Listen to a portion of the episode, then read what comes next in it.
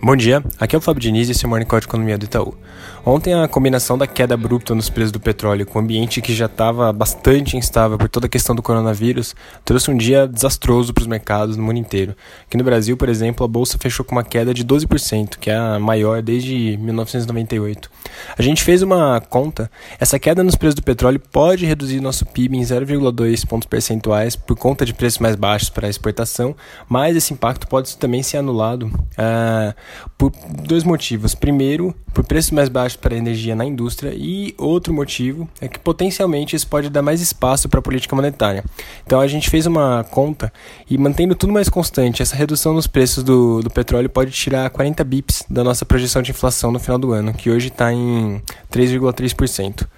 É, olhando para o dia hoje, os mercados iniciam num tom bem mais construtivo do que ontem. As bolsas na Europa estão em alta, os índices futuros em Nova York também, o que parece estar sendo bastante influenciado pelas perspectivas de pacote de estímulo fiscal. Nos Estados Unidos, por exemplo, o Trump anunciou ontem um pacote que reduz o imposto sobre a folha de pagamentos e também tem um auxílio para trabalhadores contaminados pelo coronavírus. Só vale fazer um parênteses aqui que esse tipo de pacote precisa ser aprovado, então não é algo que já está certo. E a gente tem uma expectativa de que ao longo do dia o Fale um pouco mais sobre isso. Sobre o coronavírus em si, o dia não trouxe grandes alterações. O número de casos segue acelerando forte na Europa e deve acelerar ainda mais nos Estados Unidos também. Aqui no Brasil, ontem o dia teve mais 5 casos, agora totalizando em 30.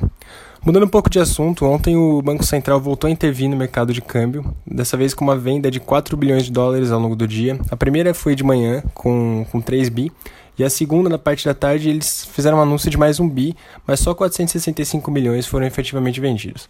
Essas intervenções parecem ter ajudado bastante a atenuar um pouco o movimento de alta do dólar ontem. Então, na abertura da sessão, ele chegou a estar cotado a 4,79 e encerrou o dia em 4,72 com uma alta de 2%. Já tem uma nova intervenção agendada para agora cedo, onde vão ser ofertados 2 bilhões de dólares. Por fim, acabou de sair a produção industrial do mês de janeiro. O índice mostrou uma alta de 0,9% no mês, marginalmente acima da nossa expectativa de 0,8%, que foi principalmente influenciado pelo componente de bens de capital, teve uma alta de 12,6%, um resultado bem forte. É isso por hoje, um bom dia a todos.